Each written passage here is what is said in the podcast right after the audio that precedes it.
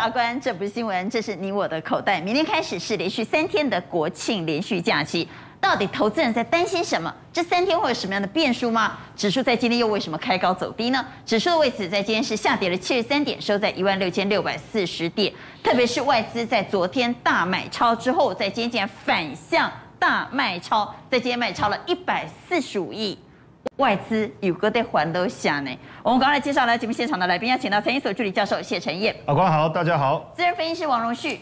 主持人大家好。万宝投资总监蔡明章。大家好。要请到财经所助理教授朱月忠老师。大家好。金融培训协会理事长林昌兴。阿关好，大家好。资深分析师谢宗林。娟姐好，大家好。好，这边开始，刚刚带您来关心的是，在今天台股是翻黑下跌了七十三点，这跟三天连续假期有关吗？我们来看到周线虽然惊险收红。但是土洋对坐，在今天呢，三大反而是卖超了一百二十点三五亿，投信逆势连八买，但外资大卖超了一百四十五亿，所以请昌兴来告诉我们，到底投资人在担心什么？而这三天的连续假期会有什么变数呢？我觉得哦，其实哦，在这边呢，先大家昨天会想说，哇，大长虹就好了嘛，结果今天的黑棒告诉你一件事情哦，昨天那个长虹叫做反弹呐。那不叫反攻，叫反弹呐、啊！我记得我上礼拜来讲的一件事，就是说这边哦是越弹越低，大盘啊，对，所以大家要特别留意哦。昨天的买超其实让我们说哇松了一口气，可是大家要看到哦，这种越弹越低的格局并没有改变，所以今天的黑 K 我觉得还 OK。那放了三天假之后，下礼拜二来，这里就要一个红 K 补上去，哎，就是上升格局嘛。不然的话，这里又变成相对的高点。各位有没有看到这种相对的高点呢？其实都是越弹越低的。好，我们请昌兴解答三件事。是，第一件事情是，我们先讲今天。对。雅股为什么台股最弱？哈，在雅股中为什么台股最弱？我们来看台股下跌零点四四 percent，陆股市在十一连续假期之后，在今天第一天开盘表现不错。对。香港恒生指数也是涨的，日经也是涨的，韩股虽然跌，但。跌一点点而已，哈，我们跌比较多，对，所以为什么台股在雅股中最弱？第一个问题想问，我，我觉得哈雅股比较弱，呃，台股是里面最弱的哈，其实是一个相对比较了，因为上证指数呢这几天都没开盘，所以它闪过了这个礼拜一、礼拜二包含恒大事件，但是雅股今天为什么开高走低哈？因为大家在做一个动作，都是在做隔日冲，也就是昨天冲上去的，今天就把它卖下来，嗯，为什么？因为全亚洲里面。只有我们下个礼拜一放假，哦，所以大家根本不想放了，所以我们比他们弱的原因是礼拜四先买，礼拜五卖掉，然后下礼拜二再回来。因为我们有三天的连续假期，所以我们会在雅股中最弱。好，第二个问题要问的是，外资在今天大提款，跟担忧这三天连续假期中国际会有什么变数有关吗？所以我们先请昌兴来告诉我们，是这三天的连续假期会有什么样的变数？我们要担心呢？我觉得哈，其实现在的变数哦，最重要的重点哦，就是两个字。滞胀，滞胀不是骂人哦，叫做停滞性通货膨胀。哦，停滞性。大家觉得说啊，经济数据太困难，对不对？很简单，就怎么样，物价涨比你的薪水来得多，这就是停滞性通膨。也就是说，现在怎么样？你看到哦，美国的物价一直涨，可是薪水呢跟不上来，这就是大家害怕的地方。好，所以美国今天晚上哈公布的数据，三大变数。第一个，我们来看今天晚上的就业数。对，就业数据的预估是五十万，你看上个月是怎样？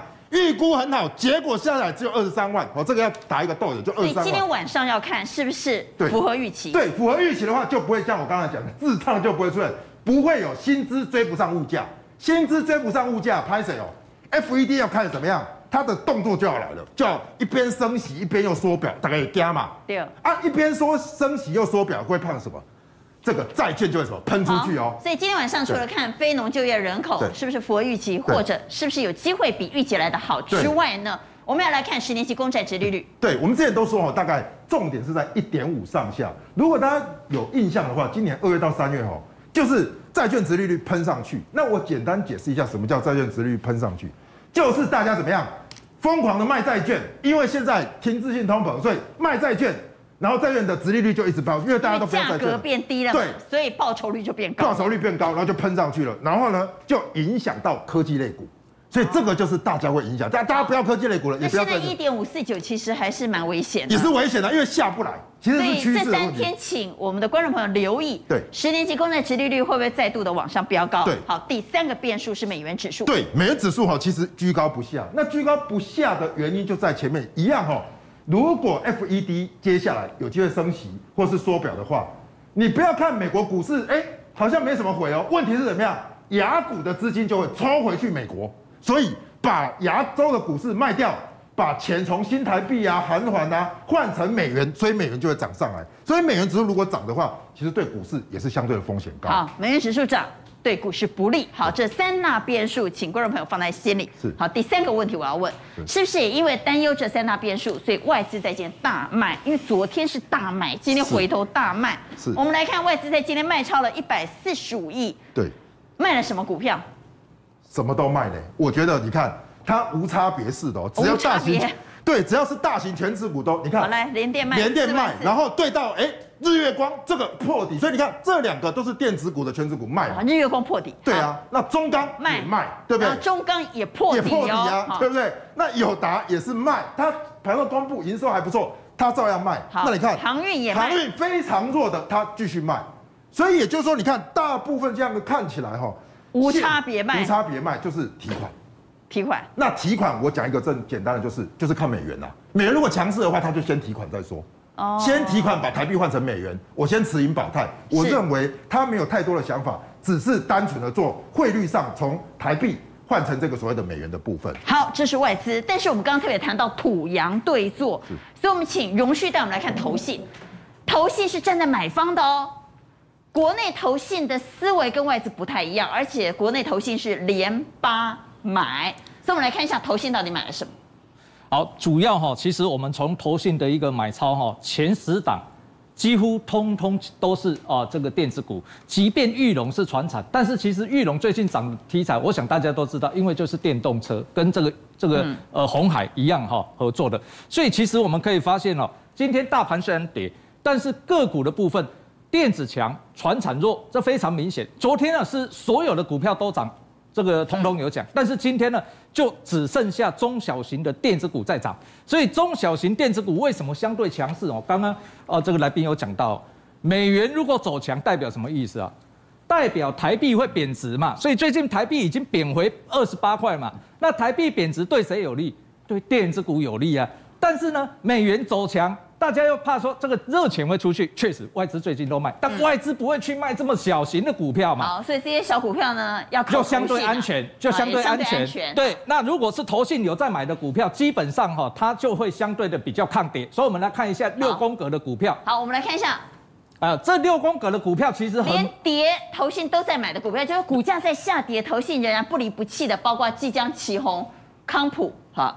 包括泰鼎、红准以及鹏程，没有错。好，因为我们现在的现在的行情就是这样哈。现在其实是短线反弹波哦，因为大盘日 K D 指标是低档往上交叉，嗯，黄金交叉，但是日周线以及月线 K D 往下死亡交叉。好，我们来看一下大盘哈。既然你看到大盘，我们请副控帮我们敲一下大盘，这边要敲日 K D。好，K D，我们来看 K D 指标日 K D。好，那我们就可以发现，其实。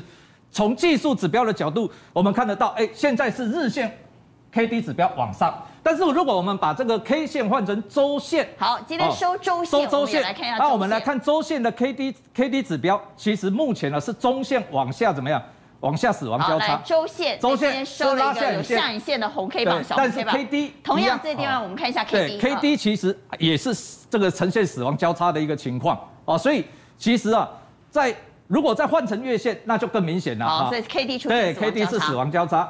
那换成月线啊，一样 K D 啊，我们看就是。所以从技术面来看，对，你看这个是高档往下死亡交叉。所以从技术面来看，大盘其实这个波段只能从短线的反弹波来做解读。对，所以如果说个股。可不可以抢短？我认为是可以，但是我认为应该是要挑中小型电子股，尤其大家如果担心说，哦，那后面一个中中期的修正可能来啊，弹不上去，中期修正可能来的时候，那么你如果做这个投信有在买的股票，基本上比较进可攻退可守。所以这六档是投信所把股。对，那这些股票其实有有有些是有特征的哈，比如说像这技嘉或奇鋐。这两档股票跟伺服器有很大的关系。嗯，最近我在看哦，电子股电子股哦，高价的股票、超高价的股票有两档创下新高，一一档啊就是呃这个 IP 股的力旺，另外一档就是呃这个伺服器晶片股王叫信驊。那这两档股票创新高，所以 IP 股你看最近哦那个那个创意啦、那个世新啦、智元啦都创下新高，但是另外一块啊伺服器的股票。哎，后来居上了。信华的股价创新高之后，紧接着我认为要看的是什么？伺服器相关的零组件。所以，我们再回过头来看，技嘉是主机板对不对？但是其实它切入很多伺服器的一个相关的产品。好，所以你看连拉两根红棒，前面投信没买，因为今天还没有补进来，今天投信大买。好，今天投信大买啊。对，刚刚投信大买。奇勇，你看哦，最近跌，大盘也跌啊，嗯，但是投信不离不弃。奇勇做什么？奇勇做散热模组。好，散热模组，但是它切入伺服器这一块，我们看一档叫建测三六五三。好，三六五三。好，那我们看建测的股价，哎，创新高。建测做什么？散热模组也是伺服器的股票。嗯。再往看八一五五的博智，啊，八一五五的博智，哎，股价今天也快要再创新高。这两档做什么？都是伺服器相关的股票，投信通通大买。所以我讲啊，有时候我们在伺服器这个族群可以开始留意哦。应该是因为投信我在观察那么久的时间哦。跟外资不一样，外资有时候今天买，明天卖，但投信呢，他买他会连续开单，而且他会针对同一个族群再买，或针对同一个族群再卖。所以那如果有连续性买，然后而且又针对同一个族群再买，那这个族群应该是投信非常看好。好，我们再回到宫格哈，所以我们来看哪些是涨也买，跌也买，投信持续锁码的标的。再来的话就是电动车相关的股票，好，你看康普。哦，有没有最近哦越买越多哦越买越多电动车？那鹏程这个也跟电动车有关系，嗯，红准也跟电动车有关系，所以最近电动车的股票大家要留意哦，有一些股票它已经不卖了哦，比如说像顺德它已经没有再卖了，都反转买买多了。最后一个哦，像泰鼎这这间公司也非常特殊，你看啊，这投信连续买都都买，然后没有卖，因为啊它的厂在泰国，所以。现在电子股受到中国限电的影响，它没有影响嘛？而且它业绩很好，今年估计 EPS 要赚七块，明年 EPS 要赚九块，业绩股本利比只有十倍左右，进可攻退可守，所以投信怎么样都不卖。好，所以这是即便下跌，投信如果有在锁码，你也不用担心的股票。对。但我们再往下来看，哦，这是不是要担心的股票？这个就就比较麻烦，为什么哈？嗯、因为这个礼拜大盘指数从一六一六二反弹起来，到今天最高弹了六百点。就高低点的价差六百点了，嗯、但是其实我想大家都感感受不出来了，说有拉拉六百点了，原因是大部分的股票都没有怎么弹。那如果说弹六百点都没有弹的话，你要留意它会不会继续破底。好，你比如说像钢铁股、荣成、台玻这些都原物料的股票哦。那大家留意一个状况啊，就是说美元走强，原物料的价格是不容易涨的哦。好，所以今天晚上啊，这个美国的这个就业报告非常重要。如果美国的就业报告是优于预期，那么十一月份的 QE 退场的可能性就大增。那么 QE 退场代表什么？要把钱收回来。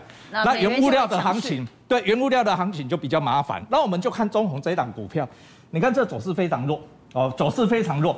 然后呢，它的走势，我认为短线可能可能底部还没有到，可能会来测试这个年线的一个位置，因为根本没有看到。任何的一个支撑嘛，撑那你看哦，钢铁股最最其实最有撑的是谁？二零零二的中钢。好，那我们来看中钢，连中钢都破底了。我们看中钢的外资以及投信这两个通通打出来之后，你就会发现哦，最近啊外资跟投信同步在大卖。投信哈，投信连续卖，对不对？一二三四卖四天。对。那我们来看外资呢？外资其实也是卖哦，而且卖卖是连呈现连续卖哦，也是连续卖。对。然后呢，这个。本来是它还可以维持高档嘛，哎，结果已经是直接破底哈。那这个会比较麻烦，因为大家原本是期待这种基建的一个法案哦过关，但是呢，这个基建法案利多为什么股价没有反映出来？哦，那有时候这种哦利多不涨的股票，你要特别留意后面是不是有利空。好，有时候利空是藏在后面啊。有时候我们买买股票不是说只看基本面就好了，好，基本面是底没有错。但是筹码领先，技术技术在领先，基本面我我讲一档股票啊，五二六九的强硕，好不好？帮我们放出强硕。强硕做什么？做快速晶片哦，哦，这个最夯的，对不对？现在很夯啊，很夯。但是它的股票股价为什么为什么一路跌呢？今天知道答案了，就是 AMD 的晶片跟那个 Windows 的系统不合啊啊，因为翔硕跟这个 AMD 是合作关系啊，所以今天股价已经跌一段。但是当你知道的时候，哦。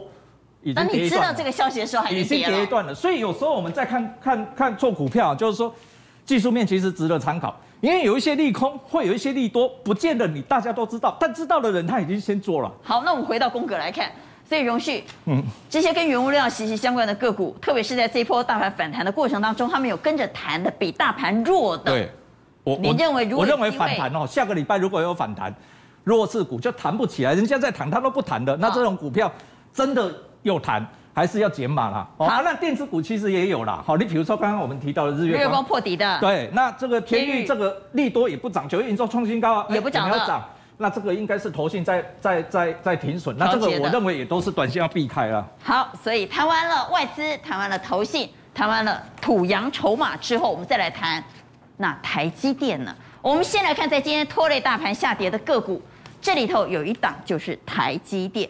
我们看到，在今天，因为长假效应，可能也因为担心变数，台积电、大立光、日月光，包括长荣、友达、中钢，哈，这是拖累大盘下跌的一些重点全指股。这里头最值得关注的当然是台积电，特别是台积电在今天公布九月营收，虽然是在盘后公布，但是恭喜在，干不让怎样？哎，不可能嘛！娟姐，我们刚刚是不是看了那个外资的卖超，对不对？对。你会发觉一件事情，他没有卖台积电哦。今天台积电不在十大卖超里面哦，而且公布这个数字真的非常不错。那问题是非常不错，总有人先知道，股价还是跌啊？为什么？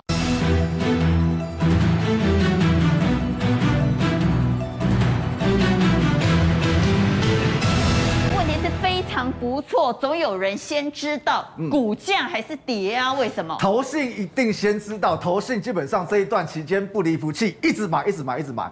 而且我认为这个数字公布出来，下个礼拜搞不好外资它又开始做回补。好，我们来看这个数字有多漂亮。这个数字非常漂亮哈，因为它是第三季冲上了四千一百四十六亿，这是双创新高。对，月营收创新高。也就是说九月营收创新高，第三季也创新高。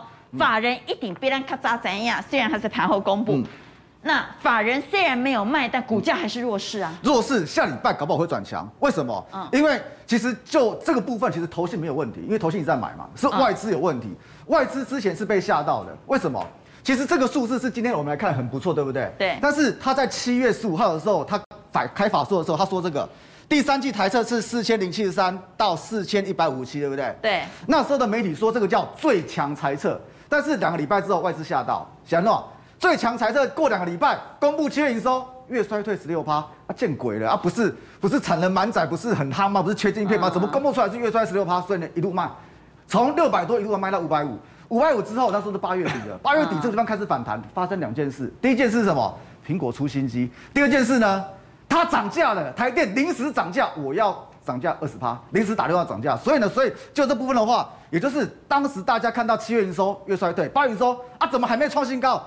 直到九月营收出来，哇，你终于达标了。所以呢，我之前看衰看错了嘛，所以下个礼拜我所以你认为下周有可能市场会还台积电公道？对，没错，因为它七月八月真的不太好，它是九月才整个把这个标准拉起来，所以也就是就之前看衰的啊，我就就看错了，所以呢，所以下礼拜我认为就台电应该要还他公道。好，那我们回来看。九月营收会是放完假之后，我们观盘的非常重要的一个指标。没错，但是娟姐我必须讲，九月营收其实它是过去式的，股价看的是未来，不是看不是看那个过去。这个部分我认为你要搭再搭两样东西，第一个就是你要买多方股票，也就是在月线上的；第二个你要法人有买的，也就是你这三个条件给它下去。如果说看这三六档股票的话，有三档是符合的，分别是金红、强茂还有智源，这两只是 IC 设计现在最夯的族群，对不对？现在最股价最高价的第一个叫什么？第一个叫做矽力嘛，第二个叫信华嘛，第三个叫力旺嘛，全部都 IE 设计。所以呢，所以现在 IE 设计是最夯的产业嘛，最夯产业这两个今天都有投信买，而且呢，股价站上月线，站上月线，我不敢说它一定涨，但是起码你不跌破月线，你好停损嘛，你不会你不会损失很惨嘛。有时候这两次我认为可以留意。再来就是什么？再来就强茂，第三代半导体的。这个一样，我们之前讲过的本寿比的本寿比现在都已经跑到天上去了。那一样，它现在也是站上月线，而且投信买，也就是就这三只，我认为，如果说你要看金宏、智源、强茂，对，这三只基本上是在如果说目前操作，你下礼拜要做的话，其实短线上可以留意。好，这是九月营收大成长，在今天表现也不错的，包括创维年增率成长四十一 percent，钰创年增率成长超过一倍，金红也超过一倍，智源成长六十七 percent，强茂成长二十六 percent，浩晶成长二十五 percent，这是营收表现亮丽，股价也有反应的。嗯，好，我们再往下来看，那么今天创新高的呢？对，今天创新高会不会是？节后主流呢？我认为也是非常有机会。为什么？因为今天可以创新高，代表它根本不管什么什么三天连假的。但是我认为，你不在欢乐，你不在欢乐。但是我认为你股票还是要找什么？其实股价是会说话，你还是要找强的。那找强的是找对的产业。那像技嘉这底部刚捞起来，像那个东联这个也是底部刚捞起来。如果是我在看的话，我会选什么？我会选在天上的，就是它已经不管大盘走自己的路，甚至创新高的，会创新高的，像这个智原。它创新高哎，它不是那种什么底部捞起来母鸡呢，像这个上面都还有什么，上面都好有压力，对不对？这上面都好有压力，再还要一关一关过，像这个已经到天上，它上面是创短波段新高，这个是创长波段长波段新高。好，我们来看三零三五的智源哈，我们敲加时给观众朋友看到，在今天一早很快的就亮灯涨停板了。嗯，从日 K 线的角度来看呢，我们缩小一点哈。它创的是短波段新高，对啊，这个长波段这个不是什么反弹的，这个是它一路在走多头哎，甚至于刚龙旭是不是讲到很多那个头线不离不弃，对不对？嗯，我们刚六宫格最下面三只。全部都是投信不离不弃的，建测刚我们看过对不对？我们看那个三七零七汉磊，哦，汉磊来，给你波碳第三代半导体，对，这个是走个题材，但是它明年才会赚钱，今年你看不到业绩，但是呢，但是、啊、接下来不是要做梦行情了吗？做梦行情那一次就没跟你看，你看本一比，他看题材嘛。你下面如果看投信的话，为什么它就会创新高？仅简单一个解释，投信买上去的啊，你看投投信这么一一路靠高靠高靠高，一路把它靠起来。哎，最近外面风雨飘摇，投信买人家一买就创新高，甚至于。一三零一台塑就大跌的哇，都跌也没啥什么差别。你看台塑投信买，投信买成什么样子？慢慢慢慢买买到你不想理它。这是内资的力量。这这个这个叫做那个大牛股吗？这看起来快快快变标股了。这是 N 字形上。对啊，N 字形上攻。所以呢，所以如果说以这部分的话，我我个人认为，你结构来看的话，其实不是什么什么营收创新高，而是你要去看投信到底在买什么东西。好，马上要放三天连续假期了，下周的行情各位怎么看呢？请举牌。对下周行情看好的给圈。我们来看到。一二三四五票圈，荣旭比较担心哈，刚刚也谈到，荣旭认为这个地方是短线先界定反弹，短线反弹。好，那下周既然我们这么多圈，到底下周谁会是强势主流？是电子吗？还是传产？认为是电子的给圈，认为是传产的给叉，请举牌。下周如果持续上涨，那么到底谁是主流呢？电子的有一二三四五票。传产的一票，你干嘛不讲哈？对我奇奇奇怪，怎么大部分都一样？今天突然之间不同，为什么？因为我觉得基本上船厂还是有很多可用之兵呐哦，不论是水泥啦、塑化，还有这个这个纺织，甚至跟最近整个这个物价上涨是通膨有关的族群，我觉得都通膨有关，谈到了这两个非常重要的关键字。我们刚才也谈到，这三天最大的变数其实都跟通膨有关。不管是就业数字也好，美元指数也好，甚至十年期的公债殖利率，其实大家担心的都是通膨。通膨又要再来了吗？其实之前已经压力很大了，现在又加上粮食了。全球粮食危机，这是 ING 吗？正在进行式吗？全球的粮价，粮价现在涨上十年新高了。其实基本上，我觉得最近有一个族群，我大家在看，也觉得会有点搞不太懂，就是说这个是过去不太被关注，可能在冷宫很久，就是这个化工类的股票。可是最近开始有化工类的股票冒出来了。那尤其是我觉得今天整体来看，化工类不论上市上柜来讲，有几档股票的表现也非常强，像三晃、哦康普、台肥，然后呢龙灯。哦，这个不是灯笼，上次娟姐有做了一个梗 哦，我都一直记得。美琪玛跟东联是龙灯，不是灯笼。对对对对对。但基本上，我觉得这里面有一个更重要的关键是什么？我们看下一张，就是全球粮价的一个影响哦。那这个全球粮价的部分，其实在从疫情过后，粮价总共涨了三成，这个上涨的能力道是非常非常强。而且我发现最近奇怪。怎么连冰淇淋，然后连瓶装水都涨价？雀巢既然涨了，冰淇淋涨了三点五趴，然后瓶装水也涨了一点六。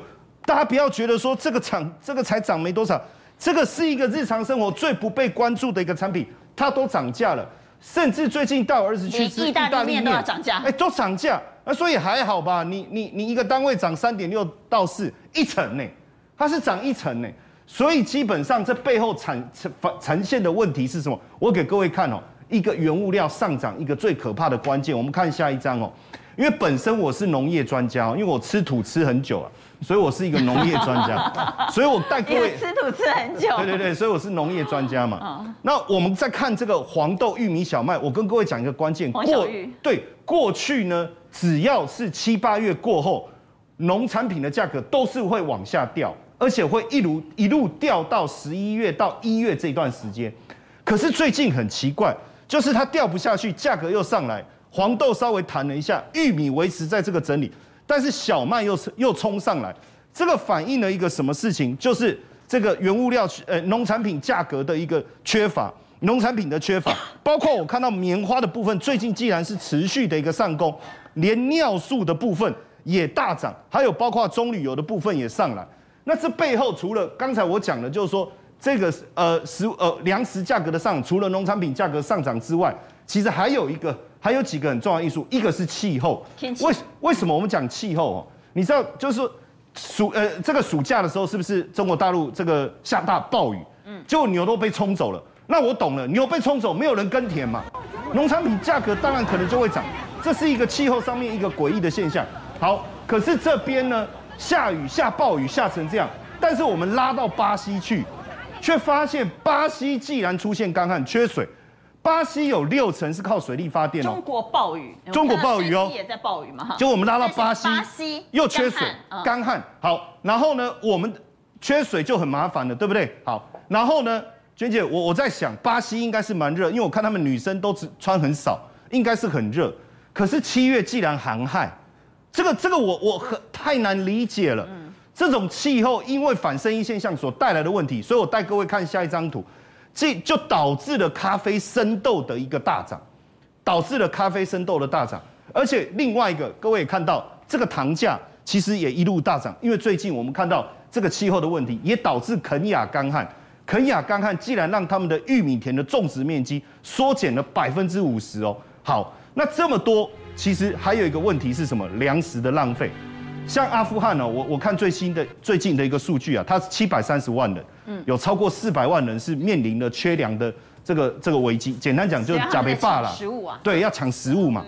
可是问题是，全世界有三分之一的人，人这一些人哦，量浪费粮食的一个金数量高达二点六兆美金，而这二点六兆美金。我看这个数字，我其实一开始我没有感觉，我不知道这到底多大。既然是目前全球有有有吃不饱的人有八亿人，就面临饥荒有八亿人，数字的四倍，也就是说浪费掉的是人。天哪，不要再浪费粮食。人口他们所需要的四倍。四倍。那中中国跟美国其实算是浪费的大国，为什么？因为他们浪费了生产出来的粮食三分之一，光美国所浪费的粮食哈。我们发现占它 GDP 的百分之二，所以这这整个看来哦，就是说全目前全世界粮食的问题，有气候，有有有各种因素所冲害。那股价对粮食危机下选股方向要做调整吗？对，当然基本上哦，农粮股对农粮股真的出现，就是真的这样狂飙哦。但是因为这个股票过去的交易量真的很少，突然狂飙以后啊，短线上我们怕。这个这个暴冲以后会带来比较大的震荡，其实可以等它压回以后看看有没有支撑。那当然在这里面呢、啊，两档股票是比较值得关注。好，比如说东联，刚才这个这个谢这个钟林有讲了嘛，对不对？但我一直以为他讲到智源会 Q 我，就都没有。那你看我讲东联，我还 Q 他一下，对不对？好，那我们来我我们来看一下台肥哈，我们来看一下台肥。的台肥。对，其实台肥大家一直认为说，这个波段它是强势股，非常强，而且。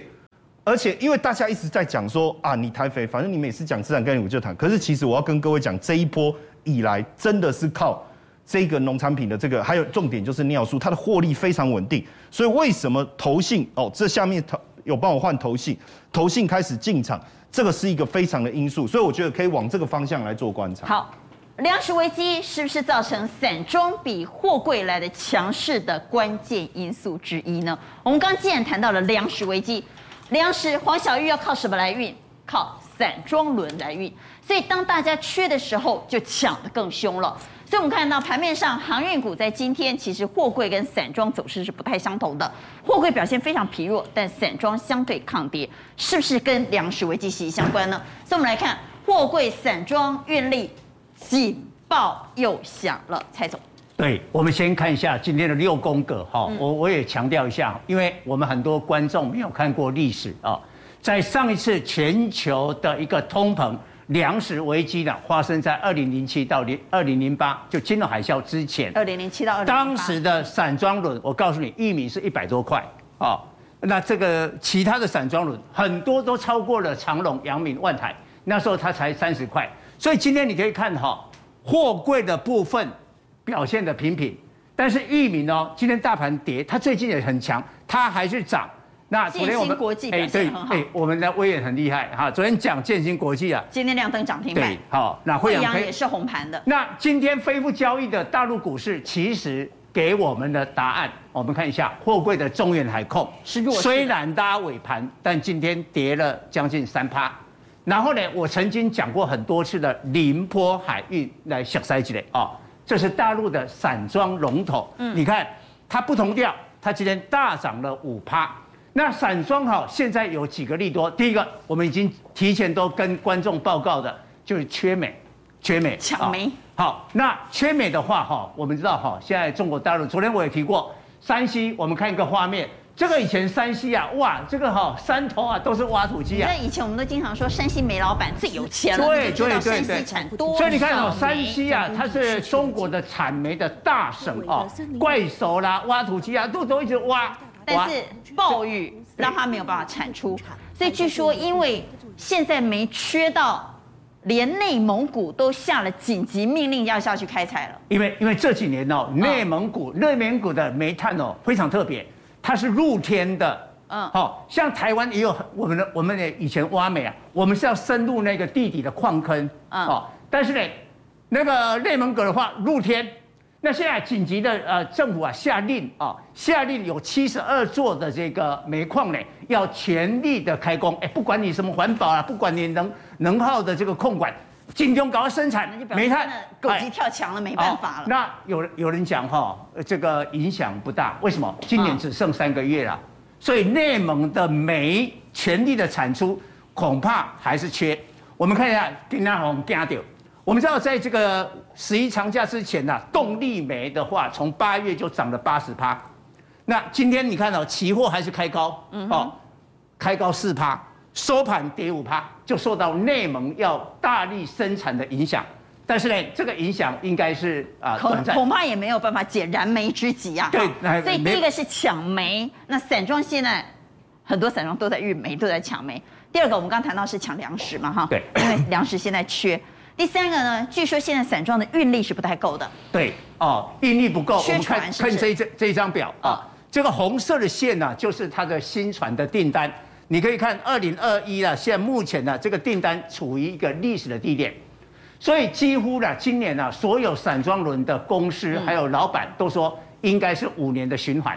哦，那去年是第一年，今年第二年，所以等于明年应该是第三年，还是运力相当的紧张。然后呢，塞港也是一个因素了。哦，现在不是货柜塞港哦，全球哈，全球大概有两千艘的海岬型啊，就载煤炭、载铁矿砂的也在塞，其中有百分之十呢是塞住的，所以你看那那个百分之十的话，差别就非常的大。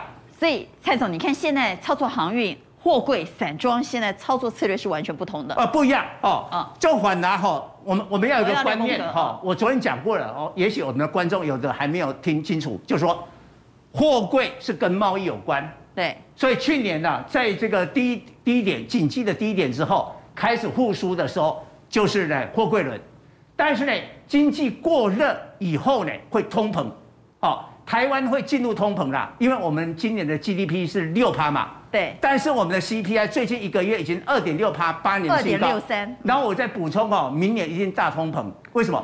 明年的基本工资要涨五点二趴，大涨五点二趴。本来大家预期是涨三趴，突然之间宣布出来的消息竟然大涨超过还有一个军工教明年会调薪三趴，所以你看这个这个这一把火点起来，所以呢，散装会跑在更后面。哈，那我们那个一敏讲很久，我们就讲这个啊，昨昨天这个委员讲了八三六七，八三六七啊，对啊。那这个建新国际的话，今天跳空这个出现涨停了哈。那过去的整理的时间已经够多了。它是台湾呐报关哦，然后有自己的船队，然后呢还有这个仓储，最重要有什么装卸啊？就到了港口，它在台中港啊。到了港口以后，如何把这一些啊，比如铁的原料、镁的原料送到公司？所以像啊钢铁大厂丰兴啊、东钢啊，都是它的客户。也是他的股东，但是我要提醒大家，因为它是认列台行的 EPS，所以第二季才会四块哦，本业大概没有那么多，所以我们来讲一个哈，那个惠阳 KY，好，惠阳，因为因为那个这个建新国际的股价已经直逼七十，惠阳 KY 七十多块，今天震荡之后啊，也往上哦，哦，为什么？它完全是本业，那完全本业的话，我们估它第三季会三块五。它第三季一季的 EPS 会超过上半年的三块二，全年度会有八块，所以这个是全部都是来自于本业的。好，不管是因为限电产生的危机，还是缺煤，还是缺粮，还是缺原物料，通膨怪兽要来了，大家都要做好心理准备。在通膨压力之下，散装下周的行情怎么看呢？请举牌，各位怎么看下周的散装行情呢？一二三四五票圈。一票差，好，谈完了通膨压力之后，我们来谈谈电子。电子股里头，在今天最为强势的就是电动车族群。我们要特别来谈谈鸿海的电动车，其实整个进度不断在超前哈。大家之前说它真的做得出来吗？人家鸿华的自驾车现在要开放，让人家开始体验测试喽。那鸿华就是鸿海跟玉龙合作。所成立的一家新公司，而这家公司主要就是要做电动车。哦，没错，我们在节目前几天不是在看到，哎，预告片告诉你说十月十八号准备科技日上，哎，不用等十八号，他就立刻给你看看什么？来，大家看到这个画面，这个画面很珍贵哦，因为是红海提供给我们节目的画面哦，哈，哎，你仔细看，它是自驾哦。哎，虽然比较可惜的是，他没有用红华自己生产车子，是用裕隆的这个纳智捷哦。但是毕竟他们是合作关系。但他是在测试这个系统。对，好，那测试不稀奇，它开放让民众可以去体验，哇，这就不得了了。你想想看，在过去车厂在开在播出这个释放影片的话，通常都是自己人嘛。可是你想。鸿华先进敢让民众实际上坐上去去体验，让你知道什么叫自驾，那表示什么？他很有信心嘛。我一定做到某个程度了，我才敢让人家来实际上来做，而不是只是放影片给你看了。好，所以你看到今天因为公布了这样子的一个成效，所以今天你看到。跟这个红红华先进有关的，包含红海自己族群的相关概念股，哇，今天表现非常非常的好啊！其中几档刚前面的分析师也都讲过，我们就不重复。那今天电动车大涨，原因不是只有红华先进的消息。美国股市的部分，通用在昨天股价居然可以大涨四点六五趴。哎，通用这个已经是老牛皮的公司，居然能够大涨，是因为它昨天公布了一个非常重大的消息。它告诉你什么事情？我二零三零年我的业绩要加倍，而且二零三零年我要全部都是电动车。更重要的是，我要干掉特斯拉啊！公大社会，大家都会晓嘛。你要秀肌肉给人家看嘛，没有问题，秀肌肉给你看。你看到在。通用汽车里面有一个非常招牌车子，就是它的这个悍马车。哈，那比较资深的观众可能对悍马车有印象。现行的这些民用车辆里面，参加过真正打过仗的，就是它。一一九九几年那时候的波斯湾战争，红了两个东西，一个是我们台阳科技的卫星电话，另外一个就是这个悍马车。你看到这个画面里面多厉害？好，电动车那些性能标准不说，你看到它现在干什么？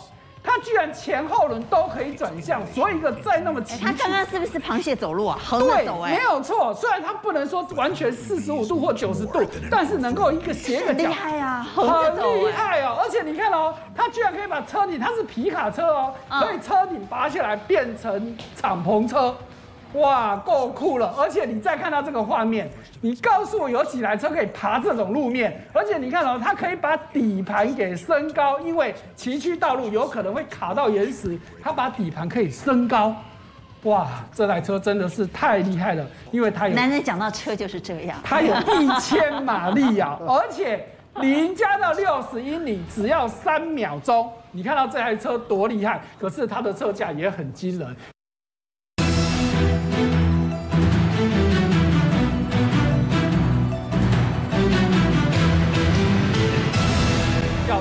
万五千块美金，而且二零二三年才要上市。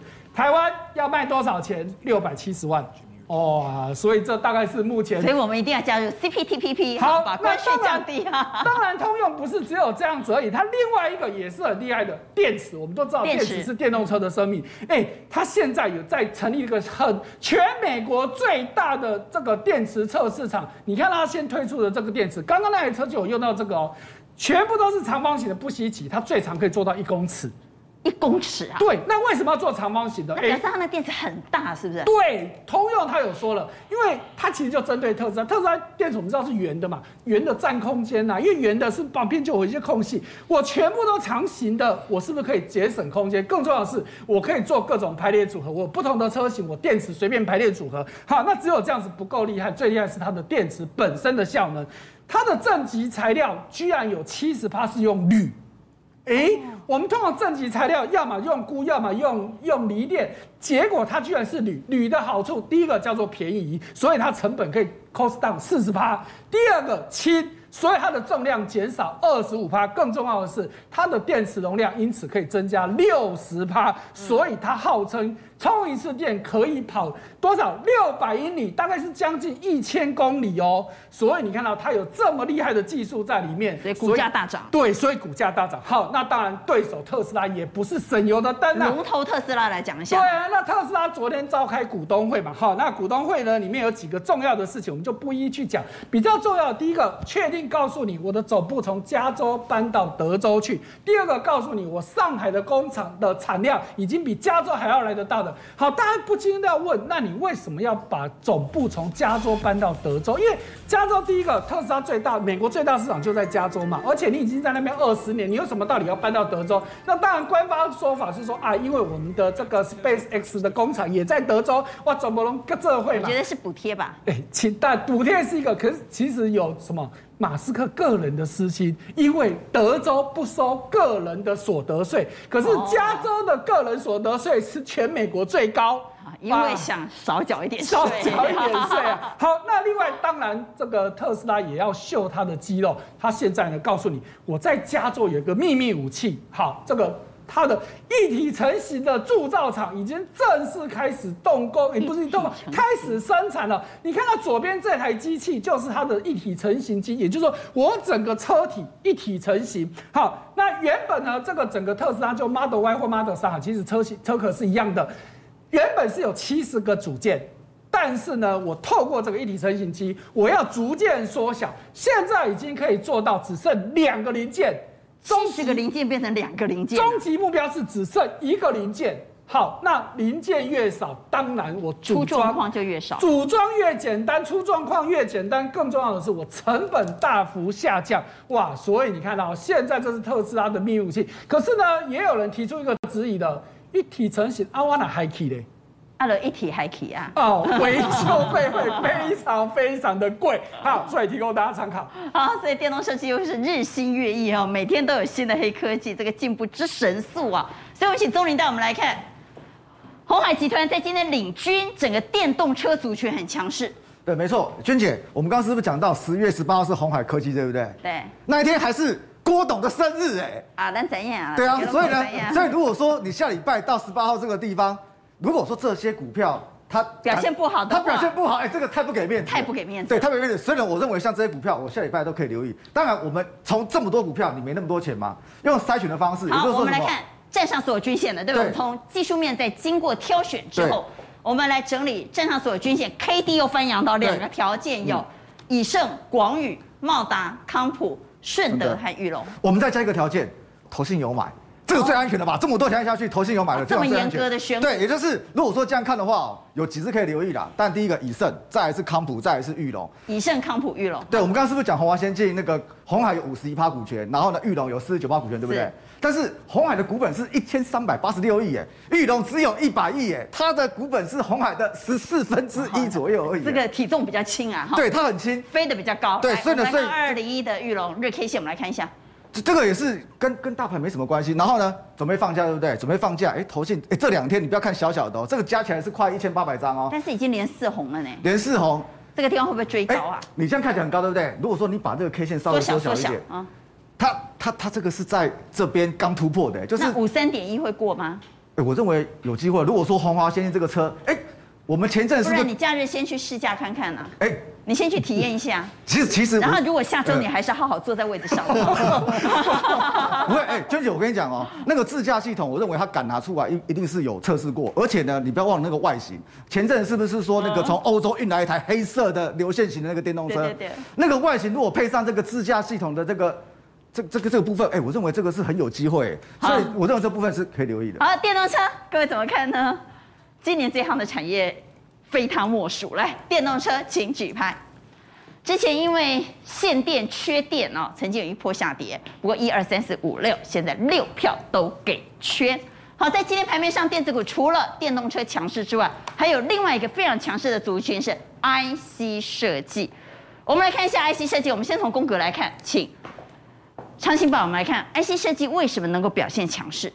是，我想哦，其实就上下游嘛，上游不好，那下游基本上哦，以智源啊、金星科、茂达这一类的 IC 设计类股，投信呢买它买得上来，为什么？所以代工设计两样情嘛，对，两样情，一个好，一个就不好。所以呢，其实大家看到现在投信通通在买哦。可是外资上面三档通通都在卖，可是外资呢，对于下面的这种中小型呢，它就没有太大的琢磨，所以就涨上去了。好，所以我觉得那这时候我们面对半导体应该怎么操作？好，我觉得其实有几个重点哦，就是台积电带领的这一些所谓的晶圆代工族群哦，理应说这个时候营收很好，要跟着涨。